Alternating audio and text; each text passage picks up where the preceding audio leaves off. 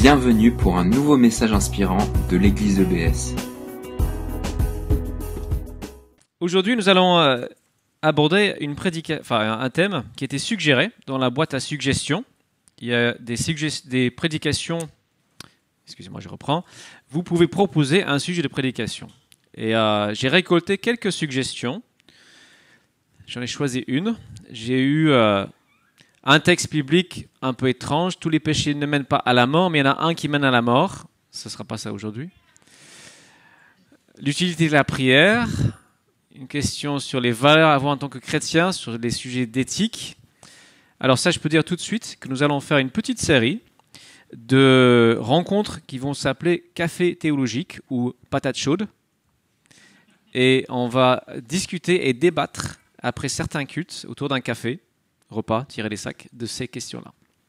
Donc ça viendra. La plénitude de Dieu, je n'ai pas assez bien compris le sujet pour l'aborder. Euh, et ensuite, on a eu des propositions de séries. Différentes euh, séries ont été proposées. Et une de ces séries, je vais effectivement prendre sur les dons, les talents. Ce sera un peu dans la continuité de ce qu'on a vu sur 1 Corinthiens. Donc ça, je vais aborder dans un mois à peu près. Star Wars en lien avec la Bible. Est-ce que c'était sérieux ou pas? Je ne sais pas. Voilà, ce ne sera pas pour ce matin. Et puis l'année dernière, j'ai euh, encore euh, plusieurs qui parlaient de la volonté de Dieu. Comment discerner la volonté de Dieu. Donc c'est ce que je vais aborder euh, dimanche prochain. Et ce matin, donc j'ai choisi celle-ci. Voilà, texte tel quel. La personne a écrit cette question. Quelle est l'utilité de la prière Dans le sens, comment demander les choses avec assurance, sachant que Dieu reste souverain et ne répond pas toujours positivement à nos prières? Certaines personnes prient en disant Merci Seigneur parce que tu vas réaliser ça. J'ai du mal avec ça parce que Dieu est libre de ne pas répondre positivement. Alors, c'est une bonne question. Il faut dire que c'est une question d'intello. Hein. Demander à un enfant, il ne se pose pas la question et il prie avec conviction et assurance parce que c'est un enfant. Heureux les simples d'esprit qui ne se posent pas trop de questions. Alors, je ne veux pas dénigrer hein, l'intellect l'importance de cette question. Et je crois qu'on pourrait la tourner autrement. Par exemple, on pourrait la formuler À quoi ça sert de prier si Dieu sait tout d'avance? Ou peut-être qu'il a déjà tout prévu d'avance. Ça sert à quoi? Ou peut-être qu'on pourrait la formuler Mais comment euh, prier Comment ne pas perdre mon temps et mon énergie à prier des choses inutiles si elles ne sont pas en accord avec la volonté de Dieu? Parce que de toute façon, il faut prier en accord avec la volonté de Dieu. Donc, comment discerner ça? Donc, c'est quand même une bonne question. Mon point de départ sera toujours celui qui est notre modèle, à savoir Jésus. Si vous voulez savoir à quoi sert la prière, regarde la vie de Jésus. Ok, c'est fini. Ses propres disciples l'observent et disent, mais Seigneur, apprends-nous à prier, comme toi tu pries. Ils voient qu'il y a quelque chose de tellement simple et naturel. Et Jésus passe souvent beaucoup de temps seul, dans des lieux isolés, tôt le matin, tard le soir, quand il n'y a personne. Et il est capable de dire dans Jean 11, c'est un exemple. Alors le contexte, vous connaissez peut-être, Lazare est mort, il y a quatre jours, on appelle Jésus, viens faire quelque chose, mais Jésus a traîné les pieds, il arrive.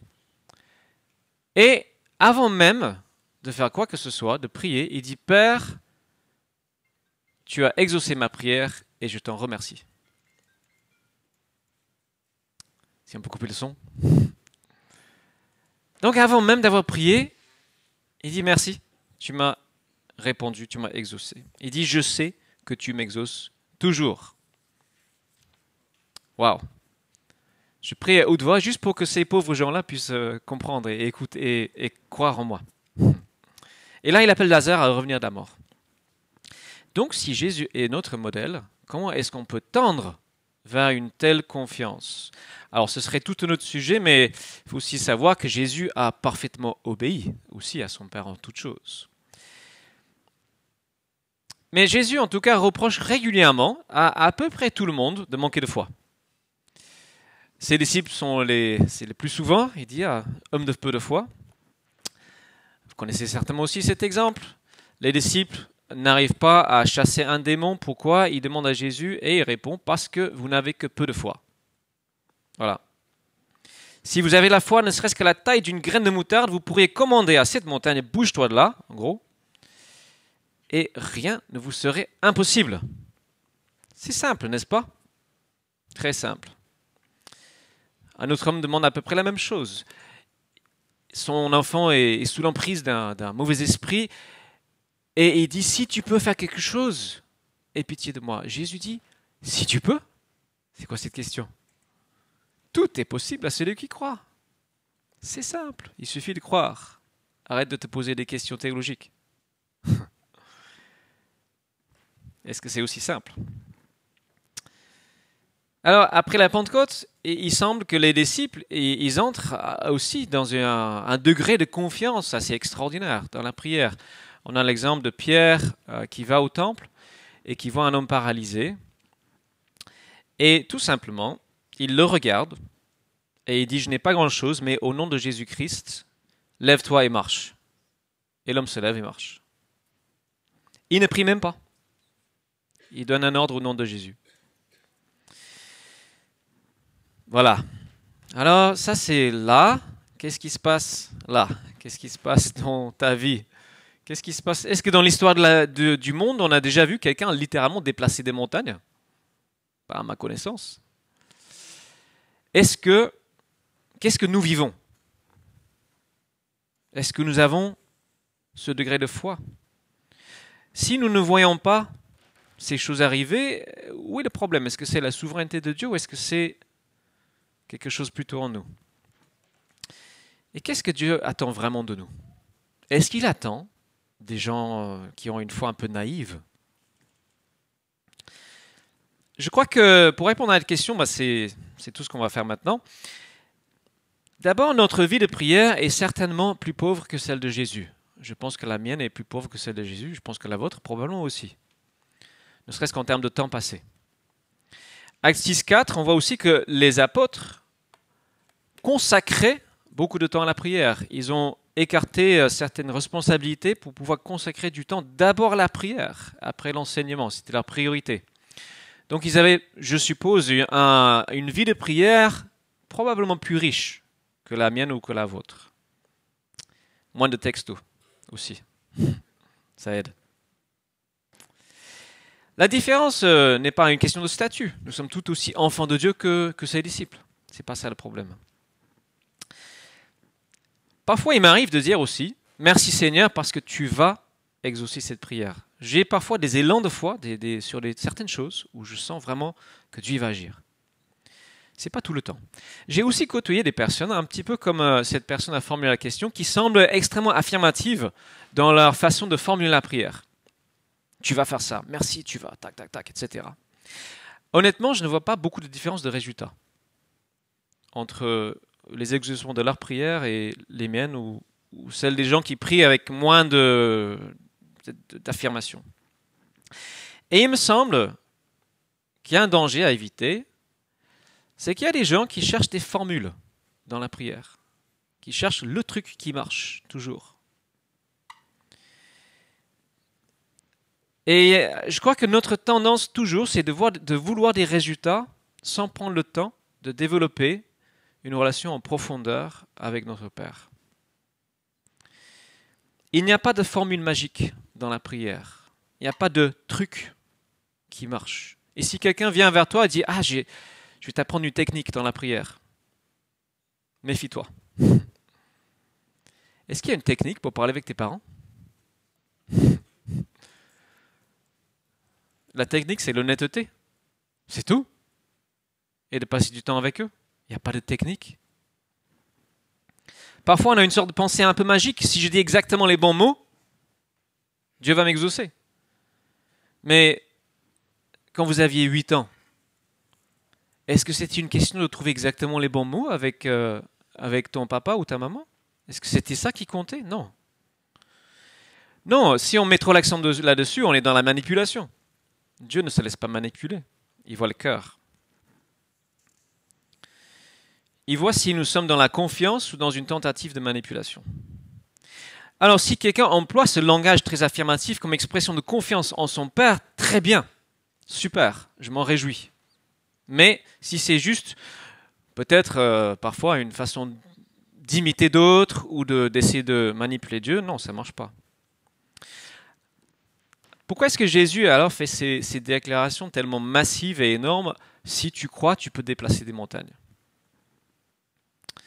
Alors, il faut dire qu'il y a une partie qui est culturelle, parce que dans la culture qu'on appelle sémitique ou hébraïque, on, communique beaucoup avec ce qu'on appelle l'hyperbole, ce que nous on appelle l'exagération.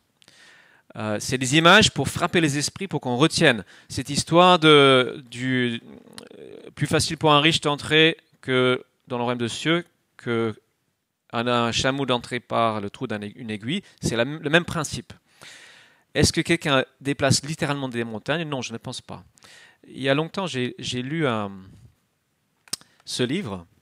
C'est une sorte de fou journal intime d'un chrétien qui est un peu naïf. Et à un moment donné, il lit ce verset et dit Je vais m'entraîner. Alors il prend un trombone, simple trombone de papier, il pose ça sur son bureau et il s'entraîne. Il se met devant Dieu déplace ce trombone de 3 cm à gauche comme ça. Et il, passe des heures à essayer de s'entraîner sans aucun résultat. Parce qu'il envisage, envisage la foi comme une sorte de muscle. C'est pas un muscle. C'est une relation. C'est une relation.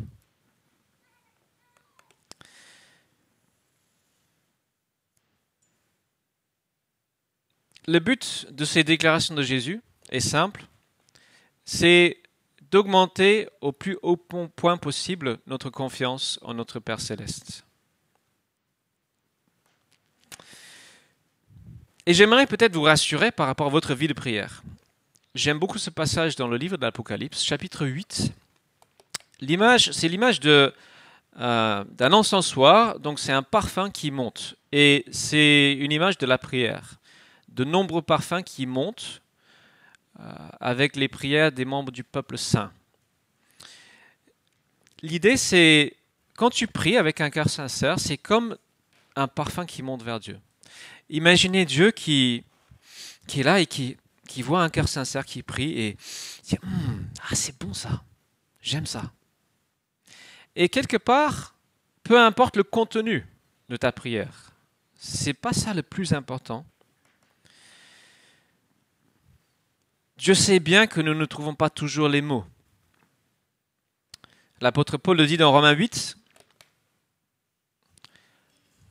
Ah, ça c'est. J'ai zappé quelque chose. Je n'ai pas cité, mais bon. Enfin, j'ai pas projeté. Nous ne savons pas toujours comment prier, mais l'Esprit nous aide avec des gémissements trop profonds pour les paroles, enfin des gémissements inexprimables. Il y a une forme de prière qui est juste se tenir devant Dieu être dans un gémissement. Ah, Dieu, je, je désire toi, ta présence, c'est toi que je veux. Comme dans le psaume 42. Je soupire après le Dieu vivant. Je désire Dieu, pour moi et pour d'autres. Et donc le but premier de la prière, je pense, n'est pas de recevoir quelque chose, mais de recevoir quelqu'un. Dieu veut te se partager avec toi.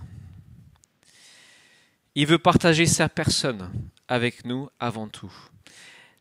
Et quand Jésus nous encourage à avoir confiance en la bonté de notre Père, qui sait donner de bonnes choses à ses enfants, voilà comment il conclut. Dans l'évangile de Matthieu, ah, j'ai mal euh, organisé l'ordre des choses de mes diapos. Voilà. Il dit, si vous, tout mauvais que vous êtes, vous savez donner de bonnes choses à vos enfants, à combien plus forte raison votre Père céleste donnera-t-il de bonnes choses à ceux qui les lui demandent Et dans le passage parallèle dans l'évangile de Luc, quelles sont ces bonnes choses? C'est résumé à une seule chose, le Saint-Esprit. Le Saint-Esprit, c'est la présence de Dieu recevable par un être humain. Donc, la bonne chose par excellence, c'est juste Dieu, plus de Dieu. C'est ça, plus de Dieu.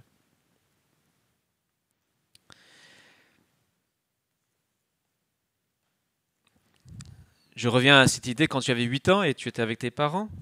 Est-ce que tu passais tout ton temps à leur demander des choses? Si oui, tu étais un enfant très chiant. Excusez-moi, peut-être un peu cru. Je suppose que non, parce que la relation était plus riche que ça. Le but de cette relation était d'abord d'être avec tes parents. Et en partageant la vie et l'être, ils partagent leur être avec leurs enfants. Le parent transmet des choses juste en étant avec son enfant. Évidemment, il y a temps pour la demande. Dieu a toutes les ressources disponibles, c'est naturel de vouloir lui demander des choses. En préparant ce message, qui est un, peu plus décousu que d'habitude, j'ai eu cette réflexion que j'utilise beaucoup le mot Seigneur dans la prière et très peu le mot, euh, mot Père. Et en pensant à toutes les prières que j'entends dans nos églises, il y a des gens qui utilisent le mot Seigneur comme une virgule. Oh Seigneur, je veux Seigneur que tu fasses ceci, Seigneur, fasse ça, Seigneur, Seigneur, je veux que... Je ne veux pas me moquer. Mais pourquoi est-ce qu'on n'utilise pas plus souvent Père? Parce que Jésus nous a appris à dire notre Père. Et c'est le grand acquis du Nouveau Testament de celui qui, Jésus est devenu son grand frère et l'introduit dans une relation vraiment filiale avec Dieu le Père, le Créateur de l'univers, devient notre Père grâce à la foi en Jésus. Ah, pourquoi est-ce qu'on n'utilise pas plus souvent Père?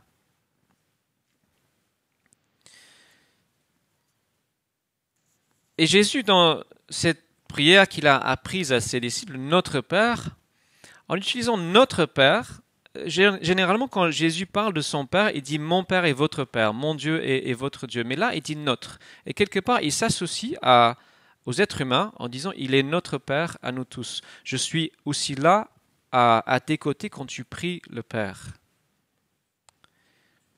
Et ça m'a fait penser au jour en 1995, quand vraiment, pour utiliser un langage euh, chrétien, je me suis converti. Enfin, je me suis, c'est pas moi. pour la première fois, j'ai appelé Dieu papa.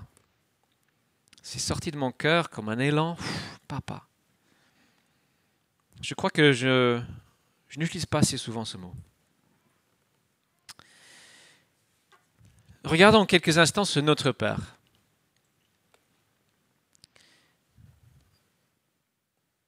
Ce Notre Père montre à quel point Dieu veut se partager avec nous. Alors comment? La première demande, que ton nom soit sanctifié, soit reconnu pour vrai, soit honoré, soit adoré, soit loué, soit un objet de plaisir pour tous les êtres humains, c'est plus de Dieu. La deuxième et troisième et quatrième, que ton nom soit, que ton règne vienne, que ta volonté soit faite sur la terre comme au ciel. Qu'est-ce que ça veut dire? Est-ce que ça veut dire euh, il faut chercher de la volonté précise de Dieu avant de pouvoir prier? Ces paroles ne sont pas du tout un encouragement à une sorte de passivité résignée que ta volonté soit faite, point. Je ne sais pas ce qu'elle est alors qu'elle soit faite, point, paf. Non, le Nouveau Testament nous montre qu'est-ce que le règne de Dieu. On voit très clairement qu'est-ce que ce règne, c'est là où les hommes et les femmes sont réconciliés avec Dieu, pardonnés, guéris, rétablis, restaurés à leur identité première, leur identité en Dieu. C'est ça le royaume de Dieu. Alors on sait très bien quelle est la volonté de Dieu pour chaque personne. Alors que sa volonté soit faite.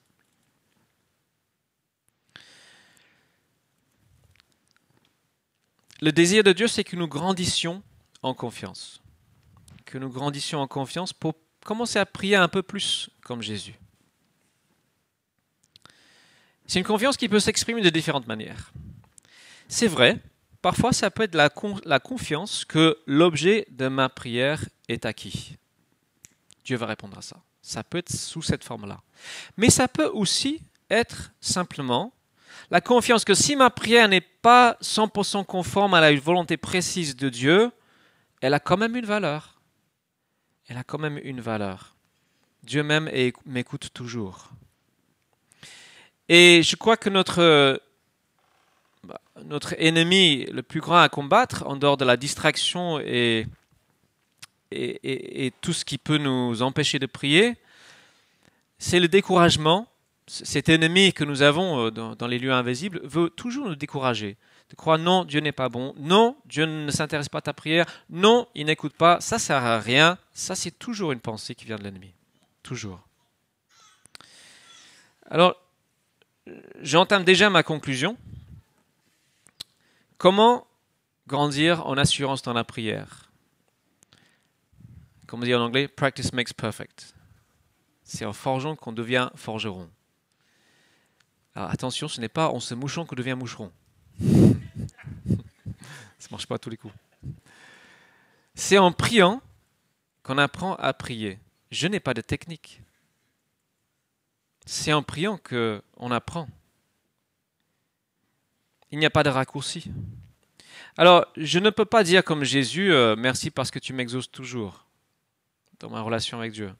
Mais je peux quand même dire que je prie avec plus de confiance aujourd'hui qu'il y a dix ans. Alors, j'ai essayé de tracer à peu près la courbe de ma confiance en Dieu.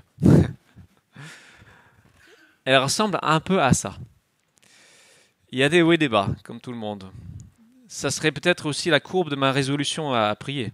Ça suivrait peut-être d'assez près la courbe de ma foi. Peut-être qu'elle ressemble plus à un, un peu comme ça, mais la tendance est quand même vers la hausse. Et je crois que c'est ça qui compte. Comment grandir en confiance? Bien sûr, Dieu est libre de dire non, évidemment. Tout comme un père humain est libre avec ses enfants de dire non, et particulièrement lorsqu'il voit que leurs motivations sont mauvaises ou il voit que ce n'est pas le bon moment de répondre. Et si on regarde dans la Bible l'histoire d'Israël, il y a eu quelques moments dans son histoire noire où Dieu a dit je ne répondrai pas à vos prières par certains prophètes. Ah, évidemment, c'était l'exception. Il y avait des moments où Dieu devait briser l'orgueil et le péché de son peuple, leur rébellion, pour vraiment les ramener à lui. S'ils répondaient à leurs prières, il les aurait confortés dans leur mauvaise voie. J'ai lu un truc, je n'ai pas tout à fait en tête, mais une sorte de parodie du Notre Père. Notre En fait, c'était une histoire de un sage qui a les oreilles de Dieu. Et voilà ce qui sort de la bouche de la personne, c'est le Notre Père, et voilà comment Dieu l'entend. Dieu entend Notre Père qui es aux cieux, que ma volonté soit faite, que mon règne vienne, etc. etc. Euh, pardonne-moi comme je ne pardonne pas aux autres. voilà. Dieu voit le cœur. Dieu voit le cœur. Dieu a besoin parfois de travailler en profond dans notre cœur. Et je crois que c'est là son boulot premier. Le potier et l'argile. Nous sommes l'argile, il est le potier. C'est ça qu'il cherche à faire en premier. J'ai oublié euh, tout à l'heure de, parler de Matthieu 6, verset 5, lorsque Jésus introduit son enseignement sur le Notre Père. Il dit, il contraste les hypocrites qui aiment bien être vus par tout le monde dans leur prière la synagogue, le coin de la rue, etc. Alors c'est pas notre culture aujourd'hui. Hein. Personne ne se met dans la rue pour prier. Mais il dit, va dans la pièce la plus retirée, et là prie ton Père qui est dans le secret, et il voit, et il te récompensera. Et ce qui est intéressant dans ce texte, c'est que Dieu voit avant d'entendre. Dieu voit l'état de ton cœur avant d'entendre les mots de ta bouche. C'est pour ça que l'authenticité est la première chose dans la prière. Dieu voit. Et la prière, c'est ce temps que nous passons avec lui pour peu à peu, très très très lentement, sur des années, accorder notre volonté avec la sienne. Recevoir ses désirs. Pour que la prière soit naturelle et facile, parce que quand je veux la même chose que Dieu, bah, c'est simple. C'est pour ça que Jésus, c'était facile pour lui parce qu'il voulait exactement la même chose que Dieu. Donc, ils étaient d'accord. Et c'est cette lente et progressive transformation de notre cœur pour vouloir les mêmes choses de Dieu. Et chacun, nous avons un cheminement, un don aussi, peut-être, je pense. Hein. Quelques-uns peut-être sont au top tout le temps. Mais il y a la place pour la frustration dans ce cheminement. Il y a la place pour l'incompréhension. Il y a la place pour Dieu, pourquoi? Des psaumes. Y a la place pour tout ça. Et ce cheminement doit aboutir à ce verset. C'est dans le calme et la confiance que sera votre force. Ésaïe 30, 15. On a vu ça dans notre cellule cette semaine. C'est un verset phare pour moi pour cette année, pour notre Église. C'est dans le calme et la confiance que sera notre force. Amen. Cash n'est pas là, mais si elle était là, je lui demanderais de faire un, une de ses lettrings. Mettre ça en valeur. Alors, confiance. Confiance. Gagner en confiance. Jusqu'à quel point Quand est-ce que la confiance devient présomption? En 95, je, je venais de me convertir. Enfin, me convertir. Dieu m'a converti. Et à l'époque, je ne sais pas si certains des, plus âgés vous vous souvenez de ça. En France, ça s'appelait le vin nouveau. Euh, chez nous, ça s'appelait la bénédiction de Toronto. Il y avait une église euh, au Canada. Le pasteur s'appelait John Wimba. Et c'était un homme qui était vraiment à la recherche que le, le, règne de Dieu se manifeste. Et souvent, il allait dans la rue, il se mettait à prier pour les gens pour qu'il se passe des choses, ou dans l'église, pareil, et il ne se passait rien. Et je crois qu'il a raconté qu'il a dû prier pour 50, 100, 200 personnes avant qu'il ne se produise le moindre miracle ou réponse à sa prière. Et puis une fois que ça a commencé, ça s'est accéléré. Et il a vu de plus en plus dans son église, et puis ça a commencé à toucher d'autres églises. Et nous avons eu la visite en 95 d'un certain Jack Deere, qui était professeur de théologie et aussi pasteur. Et lui, il était, euh, je pense qu'il avait une façon assez cérébrale de prier. Et puis il a rencontré ce pasteur euh, Wimber. Et il a commencé à avoir envie de vivre la même chose. Et puis ça s'est fait sur plusieurs mois. Ils ont commencé à prier, prier, prier, prier, prier, prier, jusqu'à ce que ils commencent à voir des choses se passer. Et puis ça s'est accéléré aussi. Ils ont vu vraiment de nombreuses guérisons, beaucoup de miracles, et ils ont beaucoup gagné en confiance. Et à un moment donné, il y avait une femme dans l'église qui avait la quarantaine et qui était atteinte d'un cancer. Et c'était très sérieux, donc toute l'église priait. Et les responsables, à ce moment-là, ils ont fait une déclaration publique, cette femme sera guérie. Vous allez voir la gloire de Dieu. Sauf que elle est morte, peu de temps après. Alors, ils sont tout doucement tombés dans la présomption. Ils sont passés de la confiance à la présomption. Je ne peux pas savoir quand toi tu es dans la présomption ou quand tu es dans la confiance. Je ne peux que savoir pour moi-même. Et je sais que, à mon avis, la plupart d'entre nous, nous sommes assez loin de la présomption. Assez loin. Nous avons surtout besoin de gagner en confiance. J'étais encouragé cette semaine, j'ai eu Millie au téléphone alors, si on avait plus de temps, je l'aurais fait témoigner. Ça fait 20 ans qu'elle souffrait euh, d'un problème dans la bouche, des aftes et d'autres des, plaies dans la bouche. Elle a prié et le cheminement a été long. Dieu lui a montré certaines choses et ça, ça aboutit aujourd'hui par une guérison qui est presque complète. Millet? Presque complète. Mais c'était sur 20 ans. Il a fallu qu'elle persévère et qu'elle garde la confiance. Et pour cette femme qui est, morte de ce cancer, la confiance, c'est aussi, aussi celle qu'avait Job, qui a dit, même s'il me tue, je continuerai à le bénir. C'est ça la vraie confiance. C'est la même qu'on a vue euh, dans Daniel 3 ou 6, je crois que c'est l'histoire de la fournaise ardente. Les amis de Daniel disent à l'empereur, Sache, ô empereur, que notre Dieu peut nous délivrer de cette épreuve. Mais même s'il ne le fait pas, sache que nous n'adorons pas ton idole. Ça, c'est la vraie confiance.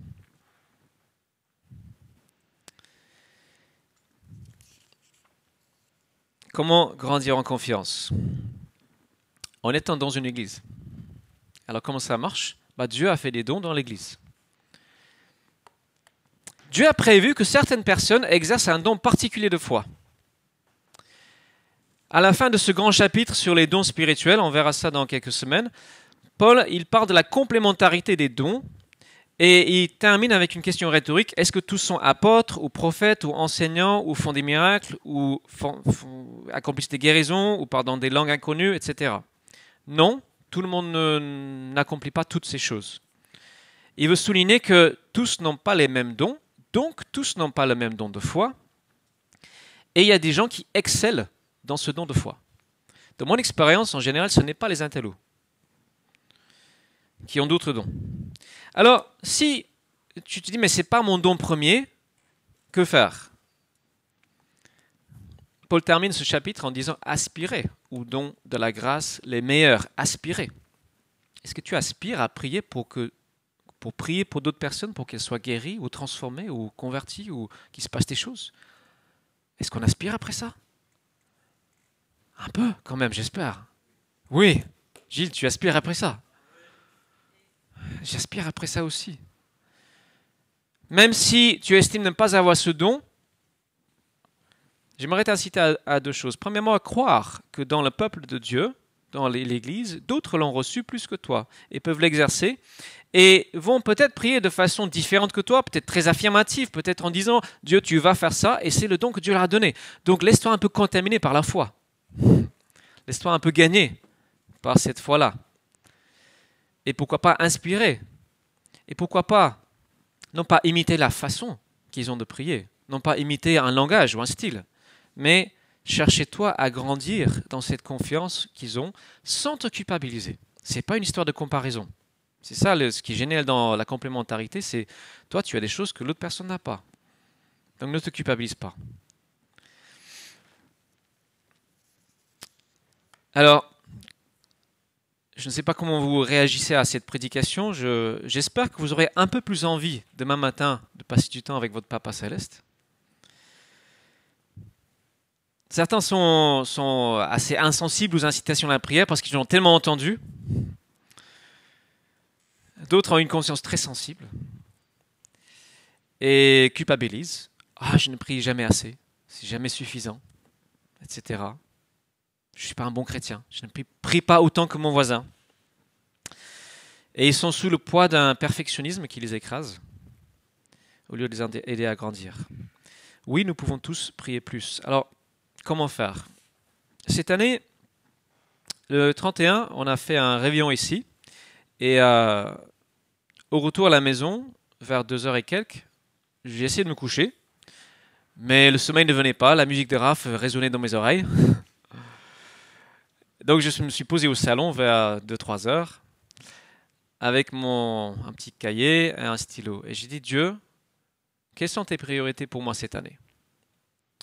Et j'ai passé un, je sais pas, une demi-heure, une heure, moins d'une demi-heure je pense, à me laisser, à laisser Dieu imprimer certaines choses euh, dans mon cœur. Et la première chose que Dieu a mis dans mon cœur, c'est deux ou trois fois par semaine de prendre une heure pour prier pour l'Église, pour ses membres, pour son rayonnement. Alors bien sûr, je prie déjà, mais c'est d'avoir deux ou trois fois par semaine un temps spécifique d'une heure.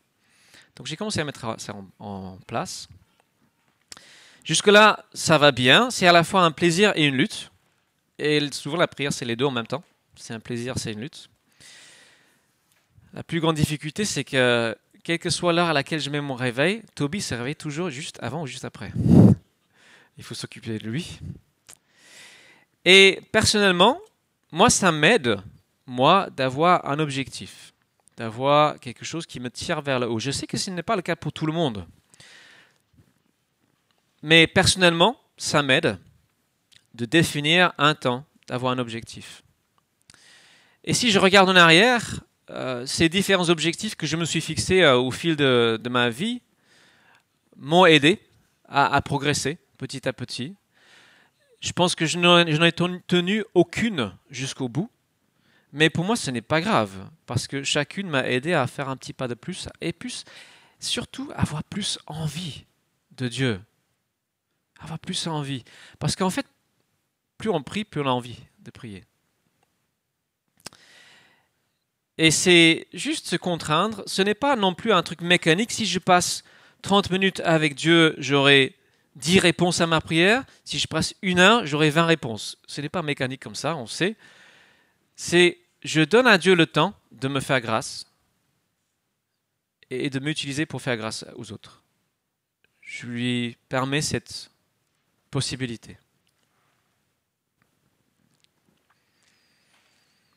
Donc nous allons tous passer par des hauts et des bas. Si une telle résolution, un tel temps avec Dieu vous aidera, faites la même chose. Si ça vous écraserait, ne le faites pas.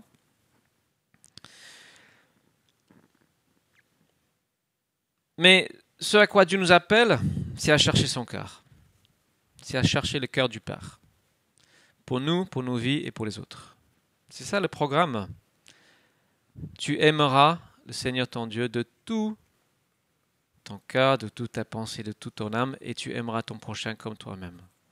Alors si tu veux aimer Dieu, mets-toi devant lui, mets-toi devant le Père, appelle-le Père, et dis-lui, Père, transforme-moi, transforme mes envies, mes désirs pour qu'ils correspondent aux tiens, et que ton règne vienne, ta volonté s'accomplisse. Elle est bonne, je crois qu'elle est bonne.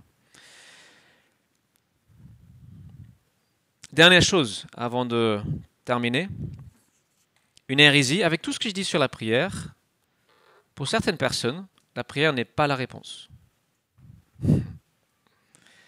Il y a longtemps de ça, il y a 15 ans, j'étais dans un camp euh, dans le sud de la France. Et le directeur de ce camp, c'était un gars qui, qui se voulait euh, guerrier de prière. Et au lieu de diriger le camp, convenablement, il passait toutes ses matinées, presque tous ses après-midi, il disait à combattre, à intercéder. Et en fait, c'était une fuite. Il fuyait la réalité parce qu'il n'arrivait pas à faire face à la réalité.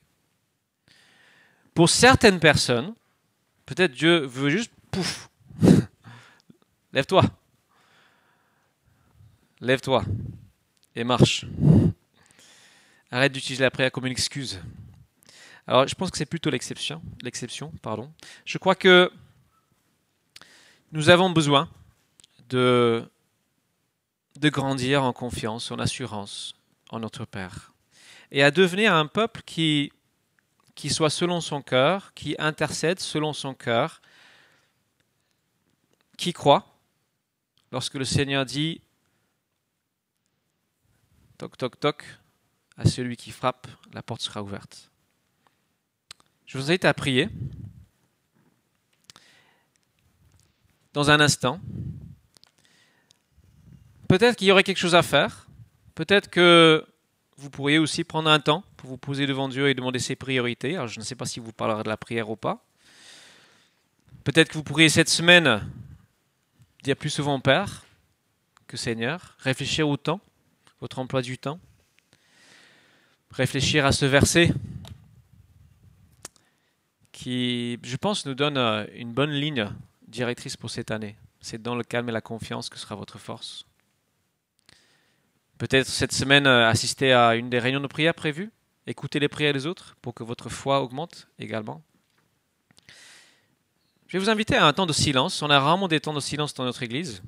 On va prendre une minute et on va se poser devant le Père et on va juste le laisser nous parler sur euh, ce qu'il veut. Voilà, on incline les têtes. Merci d'avoir écouté notre podcast. Pour plus d'informations sur l'Église EBS, rendez-vous sur le site internet www.église-ebs.com.